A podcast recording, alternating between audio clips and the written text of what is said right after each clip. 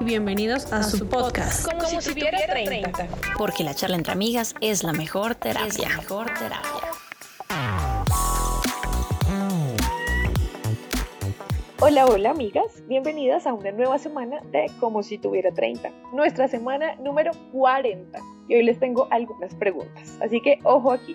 ¿Alguna vez se han sentido inseguras de sí mismas, de cómo se ven, de lo que dicen, de lo que piensan, de cómo las ve el mundo exterior, de lo que van a decir o pensar de ustedes, de que las van a juzgar por altas, bajitas, gorditas, plaquitas, viejas a la moda, fuera de onda, pasaditas de kilos, de años, de pensamientos y un largo etcétera?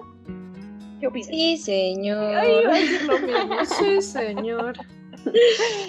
Hola a todos, buenas noches, días, tardes, a la hora que nos estén escuchando. Sí, sí, Cali, claro que por supuesto que esté. Hola, hola. Sí, no, ¿cómo, ¿cómo no? O sea, yo creo que esto es tan del ser humano. O sea, yo creo que el que no haya pasado por esto, hay dos opciones: que ya vaya a pasar o que ya haya pasado. Entonces, hoy vamos a abrir un poco nuestro corazón. Sí, este es un rotundo sí a todas las preguntas que hiciste más adelante creo que iremos contando experiencias de estas amargas historias, pero sí creo que todos hemos pasado alguna vez por eso, varias o alguna vez en la vida. Ok, pues bueno, esto de la inseguridad, porque esto es lo que nos pasa, es un tema que nos ha pasado a todos los seres humanos, a unos más que a otros obviamente, pero con seguridad algo que siempre nos ha afectado de alguna manera. La inseguridad es una reacción emocional que viene acompañada de malestar y tensión. Generalmente se asocia a situaciones en el ámbito social y a la toma de decisiones supone una falta de seguridad y de confianza de uno mismo relacionada con una autopercepción súper negativa en nuestras capacidades, habilidades y competencias. Sí, sí, sí, Cali, pero esto de la inseguridad no es algo que venga en la sangre, ¿no? no nosotros no nacemos con el sentimiento de seguridad o inseguridad, sino que lo vamos construyendo a lo largo de nuestra vida. Sin embargo, si hay algunos rasgos de la personalidad, como por ejemplo ser extrovertidos, arriesgados, curiosos, estos rasgos aumentan la probabilidad de adoptar una forma de afrontar las situaciones mucho más seguros mientras que el ser introvertidos, nerviosos, ansiosos, incluso dependientes emocionalmente, aumentan la probabilidad de ser mucho más inseguros. Bueno, a todo esto le podemos añadir que este sentimiento de inseguridad nace durante la infancia y la adolescencia, etapas fundamentales para el desarrollo de la personalidad en las que el estilo educativo y el ambiente familiar tienen una gran influencia. Las personas inseguras generalmente han sido educadas de manera autoritaria o excesivamente protectora, en donde no se le dio la oportunidad al niño a tomar sus propias decisiones, sino que siempre fueron tomadas por forma unilateral o por aquellas personas que ejercían autoridad sobre estos niños y criticaban siempre los pensamientos que se salían de la norma. Y pues nada, como somos seres sociales, siempre estamos buscando ser aceptados. Entonces de aquí parte la necesidad del niño y, y del adolescente de hacer parte de un grupo, y esto hace que no se formen opiniones propias, sino desafíen su seguridad, interfiriendo más tarde en su aprendizaje y capacidad para resolver problemas. Por lo general, estas conductas se mantienen hasta la edad adulta, donde la persona ya autónoma, entre comillas, ante el peligro de tener que tomar decisiones, afronta nuevos retos o enfrentarse a situaciones a las que nunca se había enfrentado. Y esto hace que obviamente prefiera estancarse en una zona de confort donde se siente seguro, protegido y no tiene por qué tomar una decisión que alguien pueda decirle está mal o no. Como también hay muchas personas que le andan preguntando a todo el mundo qué hacer.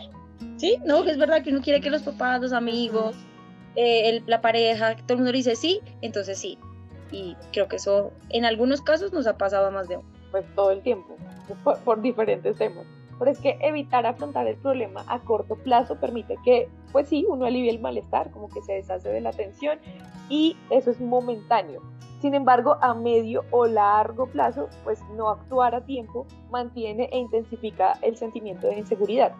Por lo que tú decías, por no ser capaz de desarrollar esas habilidades para afrontar los miedos y tomar decisiones. Por ejemplo, el decidir no cambiar de trabajo a pesar de estar inconforme, no romper con una relación que no funciona, no cambiarse de casa aunque uno no esté eh, completamente a gusto. O sea, esto puede, puede ser como un largo etcétera y puede llevar a altos índices de frustración, que de ahí puede saltar a la ansiedad, la depresión, la baja autoestima y otro gigante etcétera. La verdad, este, este tema de la inseguridad es bastante complejo, pero bueno, como le decíamos al principio, es algo que siempre hemos afrontado independientemente de nuestra personalidad y de las situaciones de riesgo. Y de hecho, pues tenemos como algunas identificadas o que hemos revisado biografías sobre el tema. Y en resumen, las causas de la inseguridad son perfiles perfeccionistas y autoexigentes, autoestima baja, patrones de crianza exigente, lo que nos contaba Estrella, experiencias traumáticas y dependencia emocional, entre muchas otras. Ahora vamos a hablar de los síntomas de la inseguridad, que de hecho deberíamos conocer y reconocer, ¿no? Para que no nos pasara tan seguido. Pues de esta manera podemos ayudar a suspenderla a tiempo, debido a que en ocasiones pensamos que estos síntomas son parte de nuestra personalidad y que, que ya así somos y así nos morimos, pero esto lo que hace es incrementar el peligro, ya que dificulta llevar una vida social saludable e interactuar con otros de una manera más tranquila y relajada, por decirlo de alguna manera. Y es tenaz porque uno se pone a darse cuenta y todo esto es cuando uno es chiquito, que uno es tan inocente, que uno no sabe pues qué hacer. Básicamente uno está a merced de quien lo rodee, sean los papás, eh, sobre todo el núcleo familiar, y de ahí para adelante le toca a uno en el colegio ver, pero yo creo que la base es los papás. Y espero que los papás y las mamás que nos estén escuchando críen unos hijos muy fortalecidos, porque los miedos son inevitables. Lo que pasa es que uno a veces pasa tanto tiempo en otros espacios, digamos el colegio, que uno absorbe mucho de esos entornos. Que si el amiguito hace tal cosa, pues yo también lo hago porque pues él es cool y yo también. Sí, entonces a veces uno trata, los papás a uno le, le inculcan tantas cosas lindas y, que deben ser, pero uno a veces se deja llevar por otros entornos donde uno comparte más tiempo, ¿no? Pero es que aquí está la importancia del acompañamiento saludable de parte de los papás. Sí, no ser esos papás sobreprotectores que ya más adelante podemos tocar ese tema y es que pues si tú eres sobreprotector y no dejas que los niños se equivoquen, pues eh, ahí estás, estás facilitándole mucho las cosas cuando está chiquito, pero en el momento en que está grande, que es lo que estamos viendo ahorita, y es la toma de decisiones, ya no son capaces de hacerla porque necesitan la validación de alguien más, porque siempre la tuvieron de chiquitos. Hay que dejar que pues cometan sus errorcitos. Pero bueno, estábamos hablando de los síntomas que nos permiten identificar la inseguridad emocional ya siendo adultos. La primera sería cuando detectas cierta sensación de vulnerabilidad ante otras personas o situaciones. Segunda, la parálisis o las ganas de huir ante determinadas situaciones. Esto afecta incluso el cumplimiento de objetivos personales. Uy, sí, eso es horrible, ese miedo paralizante que no te deja avanzar es de los más duros. La timidez ante el relacionamiento con otras personas. El, que queda en la friend zone, no mentira. la inseguridad emocional también produce paranoia, nos lleva a pensar que otros solo quieren burlarse o aprovecharse de nosotros. Eso pasa mucho cuando uno le han hecho bullying de chiquito. Uno piensa que todo el mundo quiere, ya le va a hacer bullying, mal. hablando mal de uno. La gente por allá hablando del partido de fútbol y uno jurando que es uno. La envidia y los celos de los demás. La incapacidad para tomar decisiones por miedo a equivocarse. Los pensamientos obsesivos sobre la valía y capacidades personales para resolver problemas. Gran susceptibilidad a las críticas se siente como constatación de poca valía personal. Lo que estamos diciendo, ¿no? Necesitamos ser avalados. Sí, que todo el mundo se sienta feliz con nosotros y no. Percepción de los demás como amenazas a la seguridad emocional. Considerar las opiniones y las percepciones de los demás más acertadas que las propias. Uy, eso pasa mucho. Dudas constantes sobre diferentes aspectos de la vida. Los síntomas más extremos con respecto a los anteriores son la agresividad, la arrogancia o el exceso de ego. Ah, qué contrario, ¿no? Pues porque uno piensa que una persona cuando es arrogante y egocéntrica, sí, porque está súper segura. Pero muchas veces, muchas veces ya cuando uno va a un pensamiento más profundo es que esta persona se siente insegura de sí misma. Es como cuando hablábamos en el, en, el, en el programa del bullying, pues de estos niños y niñas que nos hicieron bullying y son realmente personas que siempre han sido como tan expuestas a que tienen que ser perfectas que se vuelven súper arrogantes, pero realmente eso denota que hay una inseguridad detrás, porque pues en cualquier momento su perfección se ve amenazada y por eso tienes que joder al otro para sentirte bien. Y sí, como dices Cali, esos últimos síntomas de todo lo que hemos hablado en ocasiones se dan como mecanismos de protección, tenías toda la razón, que son unos desgraciaditos, pero están protegiendo a su niño herido, ¿no? El niño que se siente súper vulnerable. Terrible estas conductas ahí cada uno va identificando si de pronto en algún momento de la vida las ha tenido. Entonces, pues esos son muchísimos los síntomas que se podrían identificar como propios en situaciones extremas, porque definitivamente no estamos a salvo de las inseguridades. Yo creo que sin importar la edad, uno ya a medida que uno crece también es inseguro. Por eso hablemos un poco de nuestras experiencias y contemos un poco de esas veces en las que nos hayamos sentido vulnerables ante situaciones de inseguridad emocional. Voy a comenzar yo. Yo les cuento que muchas veces de pequeña yo tuve bastantes inseguridades porque los que me conocen, cuando yo nací, nací con una, una fisura en el labio y me tuvieron que operar varias veces. Entonces quedé con una eh, cicatriz cerca a mi labio y pues de pequeño, pues mientras uno va creciendo y se va borrando las cicatrices, pues era bastante notoria. Y pues los niños, acá podemos decir del bullying y de las preguntas inocentes pero crueles, era como, ¿y qué te pasó ahí? Entonces, eso obviamente a uno le empieza a mover su corazoncito y me hacía ser insegura, por lo menos de lo que estaban hablando anteriormente de hablar en público. Claro, cuando yo era pequeña, o sea, a mí me gusta hablar mucho, pero en esos momentos de, pequeña por, por mi cicatriz y porque me estuvieran viendo y esas cosas, era súper insegura en esos casos.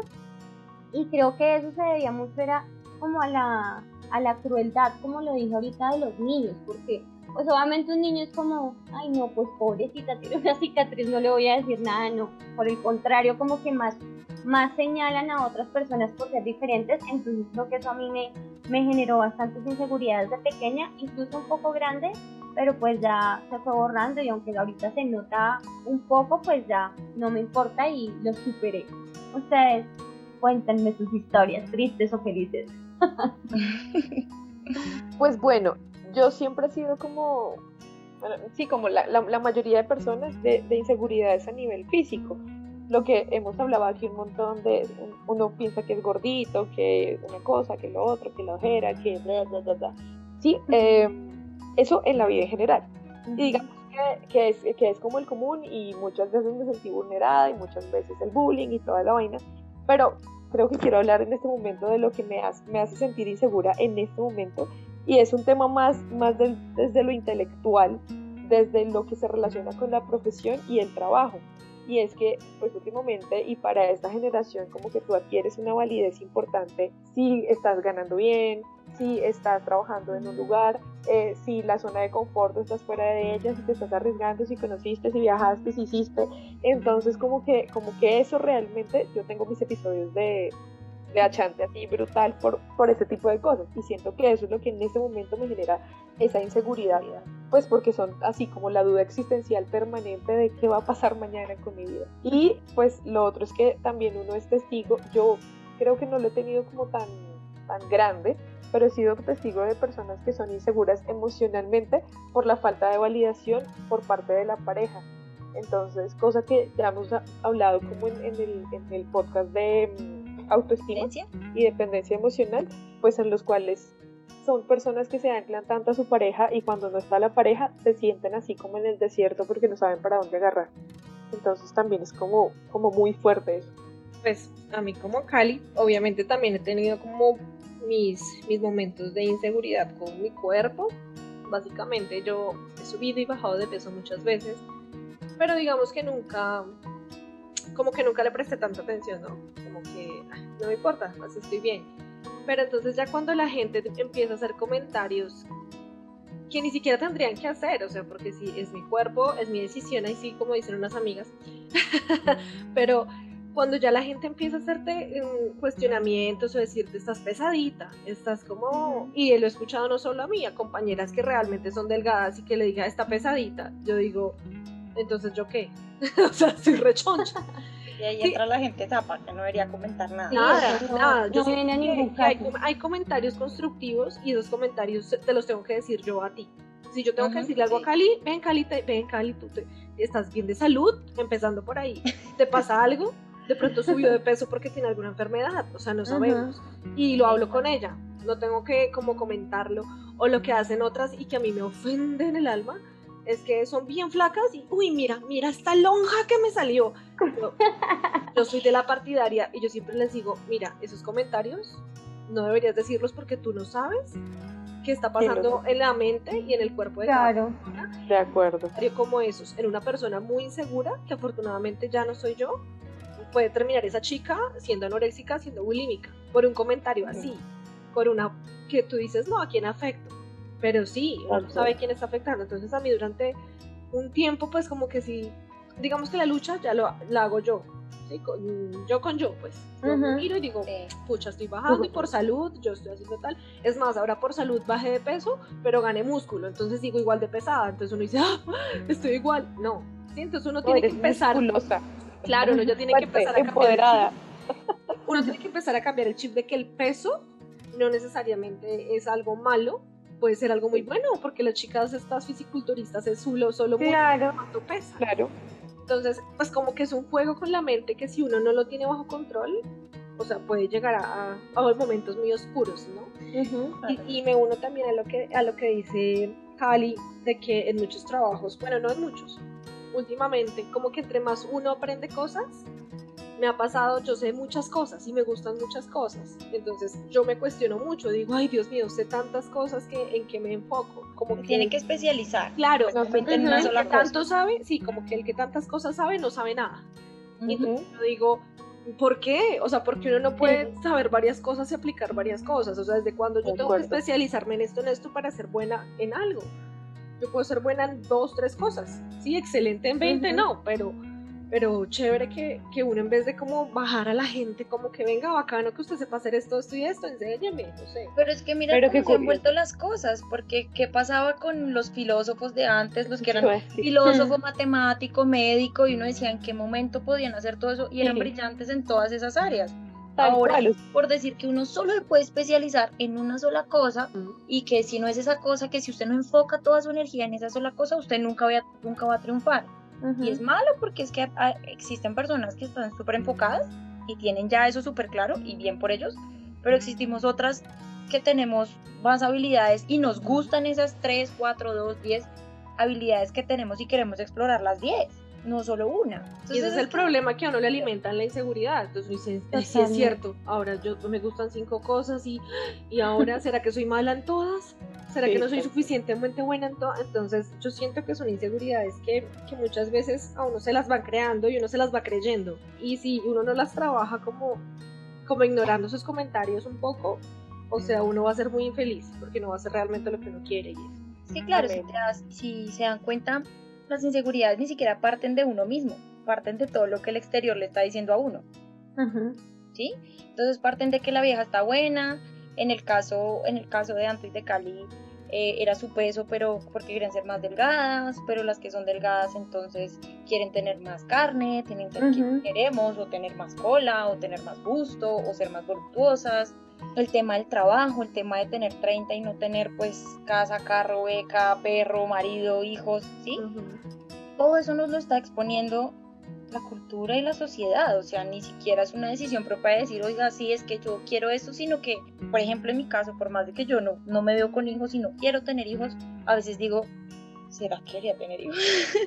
o sea, es como el tema social, aunque ahora es menos, porque pues hay muchas personas diciendo que no, pero uno dice, ¿será que sí? Y cuando uno dice, todavía no tengo mi casa, uno dice, no, ya, ya se me fue la vida y no voy a tener mi casa uno ya dice como no, ¿será que no soy tan buena? Yo pensé que yo iba a ser buena, iba a tener esto. Es durísimo. Digamos, a mí el tema de la inseguridad me pega muy duro en el tema de la validación, porque yo crecí no con una madre sobreprotectora, pero con una madre sí muy estricta. Entonces como que, que ella me dijera que sí, estaba bien, para mí estaba bien. ¿sí? Entonces yo crezco como con el tema, primero de que ella sea ese centro y me diga que sí, si me dice que no, yo lo dudo, por más de que yo tenga la certeza que sí. Digamos que es una de las cosas que se van trabajando con los años, pero uno es consciente. Y a partir de ahí, pues sale la idea de querer que todo el mundo esté de acuerdo con uno. Y Entonces uno sale a validar su posición. Entonces salgo y digo como, eh, no sé, esto es blanco y la gente empieza a decirme, no, eso es como un gris. Negro. ¿Será que es gris? Entonces es muy duro tener esa inseguridad porque el tomar una decisión se vuelve sumamente difícil. ¿sí? Porque tú quisieras solo tener, y, que al unísono todo el mundo te dijera, sí, es blanco, y tú te vas por el blanco. Pero pues claro, cada persona va a ver su matiz y va a ver su idea desde lo que, cree. Entonces yo creo que parte más como de tantas inseguridades que, que puedo llegar a tener. Yo creería que esa es como la más dura. Pues me parece muy triste que ninguna nos hayamos salvado de este tema de la inseguridad. pues es una lástima, la verdad, ¿no? La gente ya debería pasar por este tipo de cosas. Pero Ahora que conocemos las causas y los síntomas de, la inseguridad emocional, hablemos de tratamientos o formas de pedir auxilio. Porque ustedes saben que nos gustan estos podcasts dejarles algo de enseñanza. La solución. pues no somos expertas, pero ahí vamos, ¿no? Los panitos de cuatillo, Sí, más bien. Bueno, sabemos que existen medicamentos que pueden ayudar pues a tratar el tipo de la inseguridad y esto. Sin embargo, estos deben ser indicados por un especialista, ¿no?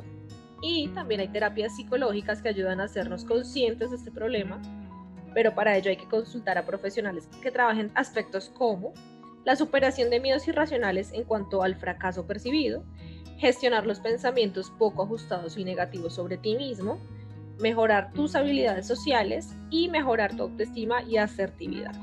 Ya que nosotras hemos sido y hemos tenido inseguridades, como hemos hecho, pues porque no creo que todas hayamos ido a terapia y si hemos ido a terapia no ha sido por eso particularmente yo me he hecho terapia a mí misma. Para mí la confrontación ha sido Anto contra Anto. Llevo 30 años tratando como todo este tema de sí, no, estoy flaca, estoy gorda. Después cuando uno está gordo y dice, oiga, si estaba flaca antes. o sea, como que es un, eso? Es un rollo que uno dice, ¿qué rollo? Entonces uno nunca está conforme. Entonces lo que yo dije, mire, o sea, yo todavía estoy trabajando en eso, pero digo, desde que yo me sienta bien, esté bien de salud, no tiene por qué importarme lo que opine el resto de gente. Ni, ni el comentario que hagan, porque uno se da cuenta cuando hacen comentarios que uno sabe que son para uno, pero uno se hace el bobo. O sea, yo digo, desde que yo me sienta bien, pues me sienta tranquila, pues voy a tratar de llevarlo como por la buena. Obviamente yo trabajo en mi, trabajo en mi alimentación, en el ejercicio, trabajo en mis actividades, pero ya no lo estoy viendo como, como una pelea contra el mundo o contra otra persona de pronto, como compararme, sino que digo, ya es contra mí misma o sea, donde que yo me sienta tranquila, feliz, y eso me ha funcionado. Obviamente es una fuerza de voluntad, es una terapia que a veces uno cae, sube, es una montaña rusa, pero también me ha servido tener como compañía, pues a, a mi novio, a mi familia, que malo bien, bueno, lo que yo les he contado, mis papás son súper crueles. Oiga, usted está como más gordita, ¿no? Usted está no sé qué, pero, pero ellos mismos me dicen, oiga, si ha bajado, ¿cómo ha bajado? Entonces, ha sido súper fuerte. Sí, los papás. Pero mi novio, en cambio, me ha hecho la confrontación no de si estoy gorda o no, sino como más trabajo mental, como que dice, mira, concéntrate tú en esto. Él me ayuda mucho con las cosas laborales, por ejemplo, me dice, si a ti te gustan 20 cosas, pues desarrollalas todas, trabaja en algo conjunto, como que él ha sido mi apoyo en esa parte porque él es súper centrado, entonces yo digo, sí, hace, entonces yo pienso que sí hace falta tener una voz como más centrada, viéndolo desde el exterior, que te diga más o menos cómo enfocarte, porque a veces uno tiene tantas voces interiores que uno no, se, no llega a un punto, pero cuando uno sí escucha a alguien un poco más centrado, o sea, vale la pena intentarlo. Si, si no es con un psicólogo profesional, si alguien que tú digas, bueno, esta persona sabe lo que habla. Todos necesitamos un Pepe Grillo, voz de la conciencia que esté ahí. sí. Bueno, en mi caso, yo puedo decir que, o sea, lo resumo en dos palabras. Una es la aceptación y la segunda es como la sanación. ¿Por qué? Porque en el momento en que ya estoy de acuerdo con Anto, como que uno se acepta a uno mismo, sea como sea, uno grande, pequeño, con cicatrices, con lo que sea, eso ya es un primer paso. Pues si la gente no te acepta y no le gustas, pues ahí sí, no se meta conmigo, no me mire o va por otro lado. O sea, y el, el rodearse de personas también que, te, que te ayuden sirve mucho, porque digamos cuando a veces a mí me daba ya grande depresión por, por lo que les contaba, era como, no, pues o sea, tú estás bien, o sea, ni que tuviera quién sabe qué cosa tampoco que no me pueda aceptar. Además, que por lo menos yo soy comunicadora social, a veces tengo que salir en cámara.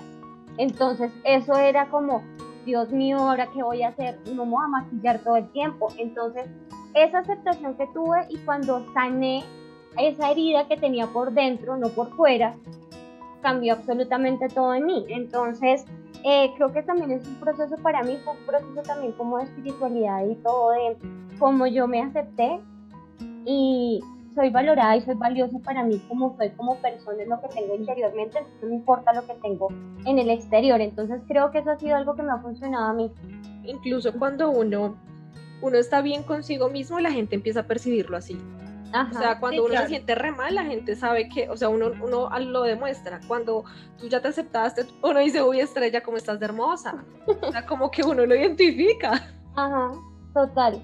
Es, es muy cierto porque es que tú como que también eso lo exteriorizas al mundo. O sea, porque sí, yo creo que cuando pues, uno es chiquito, cuando se siente uno feo, yo creo que también la gente lo siente a uno fea.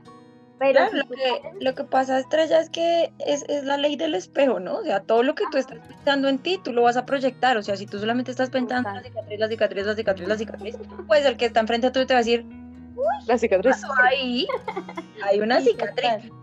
¿Sí me entiendes? Entonces tú exact, llegas a aceptación y llega la, la invisibilidad y ya tú dices como, bueno, ¿sí? Entonces uno también lo, en lo que enfoca su energía se expande y su pensamiento se expande.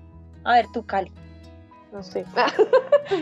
que es un trabajo creo que en, el que, todavía en el que todavía sigo. Entonces, pues no puedo decir aquí como la fórmula mágica es, pues porque no. Lo que decía un poco Estrella es como rodearse de gente que te aporte, no que te critique. Eh, no está mal y hay que normalizar sacar de tu vida a la gente que te hace daño con comentarios feos, con esas bajas validaciones, con, con el ponerte la autoestima por debajo. Muchas veces uno cree que son amigos porque, ay, sí, en medio del chiste y la chanza te están diciendo como marica como está de gorda. Pero pues no, o sea, esa gente hay que sacarla y eliminarla de verdad de la vida y verá que todo fluye más bonito. Y empieza a llegar el amor propio, que es una vaina en la que todo el tiempo estamos trabajando y, y es difícil. O métase a grupos, hay grupos de apoyo, hay grupos de amigos que simplemente le están diciendo como los tips, así como nosotros estamos haciendo. Eh, Escuchen este podcast, obviamente. Este podcast, obviamente. O sea, de verdad, métase como en, en, un círculo de personas en donde de verdad lo, le den amor. Lo otro es, es darse uno mismo amor. Entonces, piropéese. O sea, en serio es muy difícil, pero el ejercicio del espejo que es una cosa que recomiendan como psicólogos, psiquiatras, no sé, la gente experta, es el verse y el darse cuenta que uno no solamente es la persona con cachetes o la persona excesivamente flaca o el ojeroso o el de la piel rara, sino que uno tiene el ojo bonito, que tiene bonita sonrisa, que tiene bonita voz, no sé, que tiene bonitas las orejas, el pelo, lo que sea. Pero pues piropese y dése cuenta de cuáles son sus fortalezas a nivel físico y a nivel intelectual dése cuenta en dónde está la herida y ayude a ponerle pañitos de agua tibia a la herida para que poco a poco la vaya sanando. Y algo que a mí, a mí sí me funciona mucho es como que cuando ya estoy así como que estoy bajo, bajo, bajo, bajo, entonces como hay que ponerle actitud a la vida y hay que despertarse y hay que cambiarle el chip. Todo es una cuestión de actitud, yo lo, lo he dicho aquí muchas veces, como dice el maestro Fito. Así que la actitud es lo primero y con la actitud uno gana. Le puede ganar hasta las más lindas y buenas del mundo.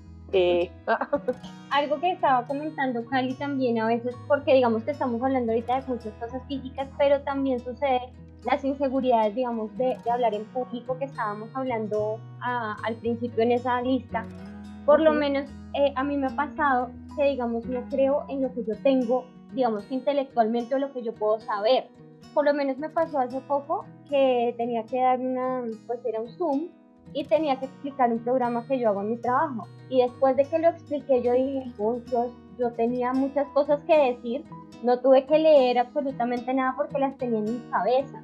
Entonces también es como el creerse el cuento de lo que uno sabe y lo que uno tiene, porque a veces pasa que uno no se cree como, ay, no sé nada de un tema específico, pero realmente como que uno sí puede tener muchas cosas que tienen mucho potencial al mundo que uno puede dar y por esas inseguridades no las muestra.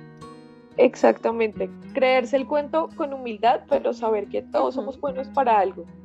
Bueno, en mi caso, con respecto a mi cuerpo, me ha servido mucho abrazarme, darle besitos, darme besos en las manos, o sea, darme besos en donde puedo y donde no puedo me mando los besos. A veces yo soy de las que hice tanto de que digo estoy flaca, pero mire este gordito que tengo, porque pues todos, todos vemos algo malo en nuestro cuerpo, así el otro diga, ah, pero usted lo que está es bien, o lo que a usted le sobra, o le falta, o lo que sea.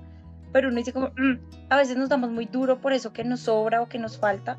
Entonces, yo como soy una persona tan, tan delgada, o sea, tengo mis partes proporcionales y las amo como son, pero muchas veces digo, ay, me falta colita, ay, me falta cadera, o sea, pienso en eso y cuando digo eso, digo no. Y me cojo las nalgas y les digo, las amo, las amo como son, están perfectas, las amo por ser parte de mi cuerpo, por ser mías. Entonces ahora estoy dándole muy duro a eso porque a veces uno, uno se juzga demasiado y ahí se empieza a comparar. entonces yo empiezo a mandarme besos, yo me baño y me doy picos y, y me veo y, y, me pasa mucho lo que dice Cali. Y dicen, lo decía Luis Hay, que cada vez que tú te veas a un espejo, dite algo bonito.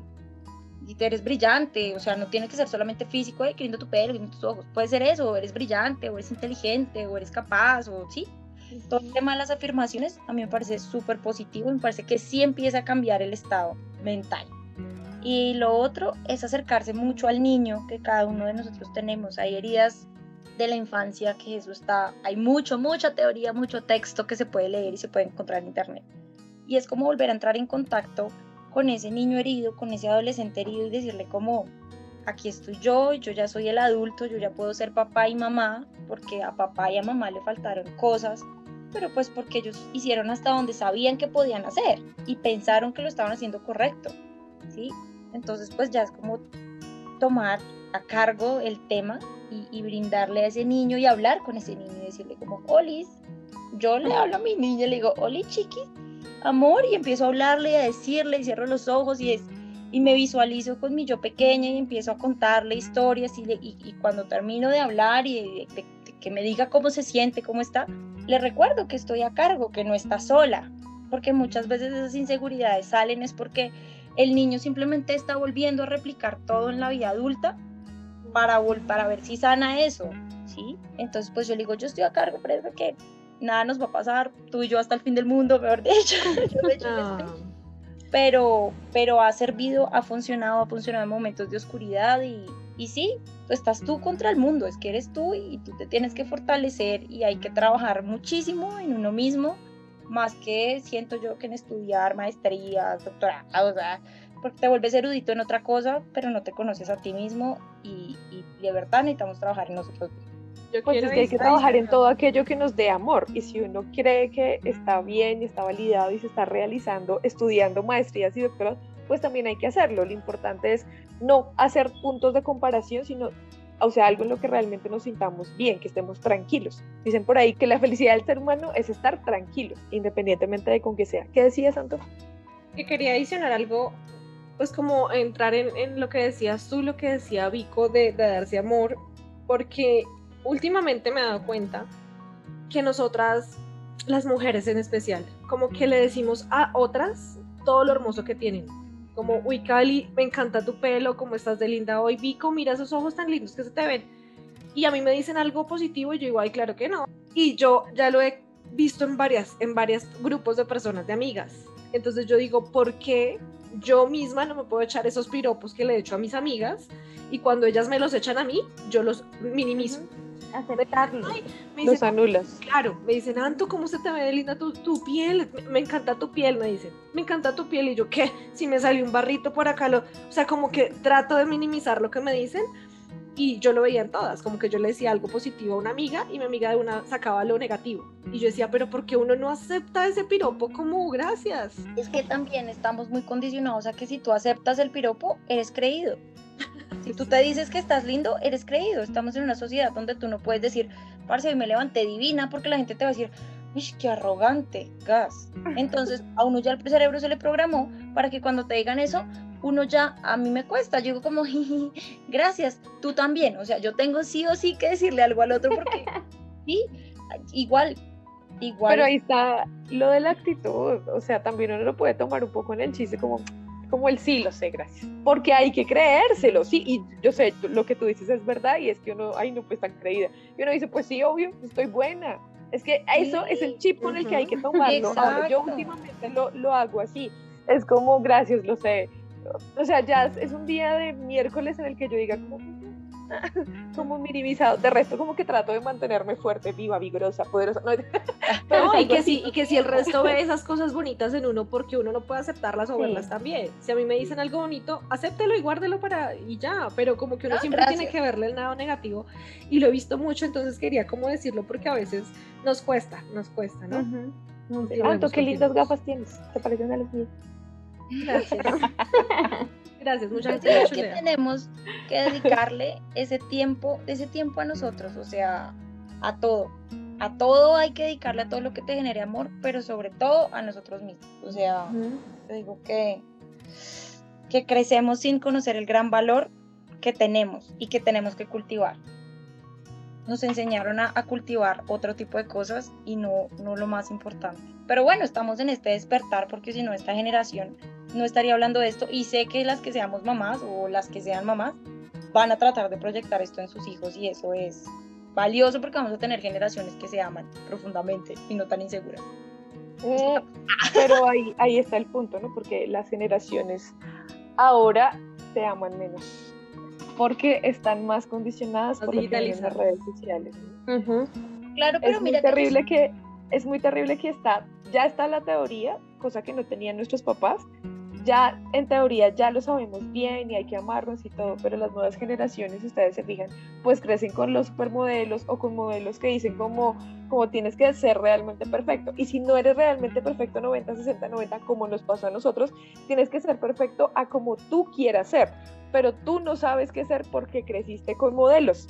Entonces ahí se crea la inseguridad y eso, eso es un tema gigante de explorar para otro programa. Pero no sé, yo siento, o sea, siento en estas conversaciones y en conversaciones que he tenido con, con, con otras personas que hay como un despertar más racional en eso. Claro, estamos contra el peor enemigo que es el Internet, entre comillas, para eso, porque pues la tecnología es maravillosa, pero estamos en contra. Entonces yo digo que ahí juega mucho el papel de la familia, el papel de qué tan rápido eh, un niño tiene acceso a redes sociales, qué tan rápido puede ser afectado por, por todo eso que alguna vez en un programa de streaming hablamos de, de Netflix, del dilema de las redes sociales.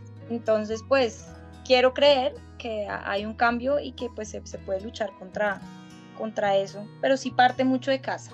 Nada que hacer. No hay nada Sí. que hacer. Ese es el gran problema de esta generación, que los papás son papás ausentes o son papás también digitales, entonces no, no creen mucho. Pero bueno, hasta ahorita ya vamos llegando al final por el paseo de las inseguridades número uno. Entonces, pues recordarle a nuestra querida audiencia que nosotros, nosotras no somos personal experto, solamente somos cuatro amigas haciendo terapia sobre las inquietudes de la vida que nos van surgiendo y pues créanos cuando les decimos que uno a los 30 tiene más inseguridades que a los 15 años, ¿cierto? Sí.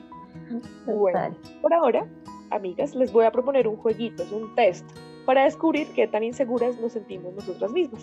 Yo les voy a plantear unas preguntas y ustedes deben elegir una de las respuestas. No hay respuestas correctas o incorrectas y al final, pues veremos el resultado de cada una. De una, tenemos que tomar nota de las respuestas y eso. tienen que responder una de cada una. Tararara. Esto es un test de personalidad para averiguar qué tan inseguro es uno. Les vamos a dejar el link del test en Twitter para que ustedes vayan y lo puedan googlear, puedan hacerlo y demás. Esto es de una página que se llama webconsultas.com y hacen como un como cosas importantes sobre psicología. Entonces, empiezo. Son 12 preguntas a la una, a las dos y a las tres. Ustedes van a responder una opción solamente. ¿Listo? A la siguiente pregunta. Señor. 1. Cuando debo tomar una decisión? A. Analizo los factores involucrados en la misma y la tomo. B. Doy vueltas a la cabeza sin llegar a decidirme. C. Me pierdo más de lo que me gustaría en las opciones posibles hasta que al final me decido. Me dicen cuando ya lo hayan respondido y seguimos. Ya. Eso no urna virtual de cara. ¿Listo? Dale. Segunda pregunta. ¿Qué piensas acerca de tu capacidad para resolver problemas? A. No confío en ella en absoluto. B. Creo que soy bastante competente al respecto. C. Deja bastante que desear, pero con lo que tengo me vale. Listo. Ya. Tercera pregunta. Cuando debes tomar una decisión, ¿qué importancia le das a las emociones o a las corazonadas? A. Las tengo tan en cuenta como a la razón. B. A veces las atiendo, pero pocas veces, mejor lo seguro. Y C. Ninguna. Cualquiera se arriesga. Ya. 4. ¿Con qué frecuencia cambias tu opinión cuando los demás no están de acuerdo contigo? A. Casi nunca. B. Casi siempre. C. Algunas veces. ¿Listo? Quinta pregunta. ¿Qué sientes cuando debes asumir un riesgo? A. Cierta inquietud o ansiedad que hace que lo viva como un reto o un desafío. B. Un miedo que me bloquea, por eso acabo no asumiéndolo. C. Inseguridad. Lo paso súper mal y por eso a veces no lo asumo. Debería ser la primera y única pregunta. Ah. ¿Listo? Sí. Vamos por mitad entonces. Sexta pregunta, ¿en qué medida sueles pensar que es mejor tener al lado a gente más fuerte que tú para que te ayude a afrontar la adversidad en tu vida? A, pienso poco así, mi mejor aliado soy yo mismo. B, en algunas ocasiones me da confianza saber que tengo al lado a la gente más fuerte que yo. C, siempre prefiero tener al lado a alguien más fuerte que yo por lo que pueda ocurrir. Ya. 7. Cuando vas de compras y hay dos productos que te convencen, A, me cuesta muchísimo decidirme y después de haberme decidido por uno le doy muchas vueltas. B, me cuesta mucho decidirme, pero cuando lo hago ya me quedo tranquilo. C, repaso de forma general las características de cada uno y me quedo con el que más me convence. Ese me pareció súper difícil, yo soy un fastidio haciendo mercado. En Dollar City escogiendo cosas. sí. Sí. ¿Listo? Ujú. 8. En mi trabajo, antes de entregar o dar por finalizada una tarea importante, A. Le doy un repaso general y lo entrego. B. Lo reviso de forma exhaustiva durante un buen rato. C. Pido a algún compañero que me lo revise después de haberlo revisado yo mismo. Ya. Ya. 9. ¿Qué refrán o comentario va más contigo? La precaución guarda la viña. Quien no se arriesga no cruza el puente. O más vale pájaro en mano que ciento volando. ¿Listo? Sí. 10.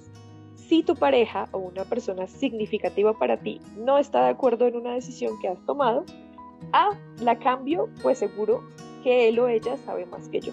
B. Sigo adelante con mi decisión, pero le doy muchas vueltas. C. A no ser que me expliquen bien el por qué, la mantengo, pues más sabré yo sobre lo que me interesa que él o ella. Dos. Ujú. ¿Listo? 11. Cuando debes expresar tu opinión, ¿cómo empiezas las frases? A. Desde mi punto de vista, en mi opinión. B. No estoy seguro, pero tal vez sea lo que tú dices, pero. O C. Creo que. Listo. Y la última. ¿Con qué frecuencia en tu vida el hecho de no haber tomado una decisión o haber elegido algo te ha supuesto un problema? A. En muchas ocasiones siento que se me escapan los trenes. B. Afortunadamente, muy pocas veces me arrepiento de no haber hecho algo. Y C. Más veces de las que quisiera. Es algo que tengo que cambiar. Listo. ¿Obtener ¿Listo? resultado? Obtener resultado. ¡Ay, Dios! ¿Qué diste todo? Oh. No puedo creerlo. Dice que no soy tan insegura. Ah. ¿Qué te salió, Anto? Nada inseguro. Confías en tu capacidad de tomar decisiones, por lo que actúas de una manera bastante segura. Esto está muy bien, pero ten cuidado de no ser demasiado impulsivo en algunas circunstancias. Me encanta. Estrella. Me salió exactamente el mismo que antes, o sea, me salió el 29%. Pero la, la, lo que leyó antes lo mismo. ¿Cómo te.? Ah, bueno, porque es que ahí sale también un resultado global. Sí, Ah, exactamente. sí. En la gráfica. Sí. ¿Cómo En la- salió? Bueno, en la gráfica a mí me salió el 49% que dice que es inseguridad en su grado justo, el 14% que soy muy inseguro y el 35% nada inseguro. Igual. ¿Sí? Uy, somos Igual. Aquí es que por eso somos amigas. Sí. ¿Les, les salió igual a todos? Muy chévere, yo miro cómo es mi resultado. Es que mi resultado ya estaba permeada por todo, entonces preferí dejar el que hice de primeras, pero le tomé pantallas. Muy bien. Ok. La, la, la. No lo sé, no lo sé, Rick, esto parece falso. No, por ahí yo hice. segura de que Esto eso es un com- verdad. Es que no, yo creo que sí, sino que es un complemento. O sea, seguramente las que respondimos diferente, o sea, respondimos todo diferente y, y pues sumo así. Según Sí, pero pues digamos, yo hacía la prueba porque dije de pronto este test, ¿no? Pero si uno pone así como los resultados más de la inseguridad, inseguridad, sí es como súper inseguro. Y a mí me salió un texto distinto. En la mía dice "Insegu- inseguridad en su grado justo. Prefieres tomarte tu tiempo antes de tomar una decisión.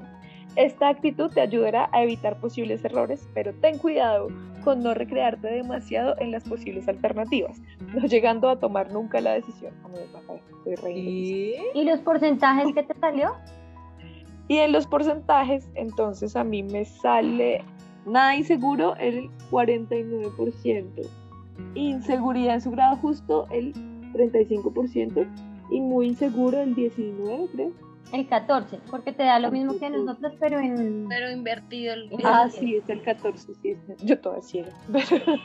O sea que todas somos 14% muy seguras. Chan, chan, Pero chan. no, o sea, significa que somos unas mujeres. Pues, vamos. Estables, estables. Estamos, estamos en el proceso. Cuando tengamos 60 y güey madre, seguras ante todo. Carajo. 100% pues, uno lo seguras. uno de los 60 ya de que no está seguro de la plata, si acaso, porque Llevarnos eso para otra vida. Van a ser muy seguritas. pues ya ese era el todo el test. Chévere. Ojalá, ojalá todos tengan la oportunidad de meterse un ratito a ver si salen igual, mejor, peor. Ah, no mentiras, para que Nos sepan. cuentan. Exacto. Sí, no igual, sé si usted sabe que es inseguro, pues estos test no le van a ayudar de nada, tiene que irse directo a los profesionales. si Se van a reafirmar su inseguridad.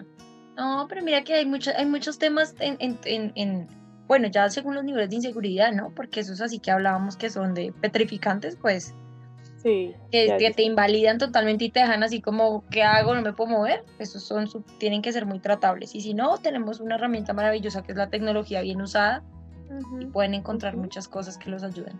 Entre eso, nuestros cinco minutos de terapia. Ah, y entre eso, estos podcasts. Así que, genial. Esperamos que hayan disfrutado de este tema que es tan complicado como se pudieron dar cuenta. Intentamos no herir ningún tipo de susceptibilidad y darles un panorama de algo tan profundo como las inseguridades a nivel emocional. Si tienen dudas, por favor, no duden en preguntar. Y si lo necesitan, pueden consultar, consultar con un experto, como les habíamos dicho. Las invitamos y los invitamos a que nos sigan en nuestra cuenta de Twitter, arroba C30, todo en letras en Facebook y en YouTube nos encuentran escribiendo como si tuviera 30.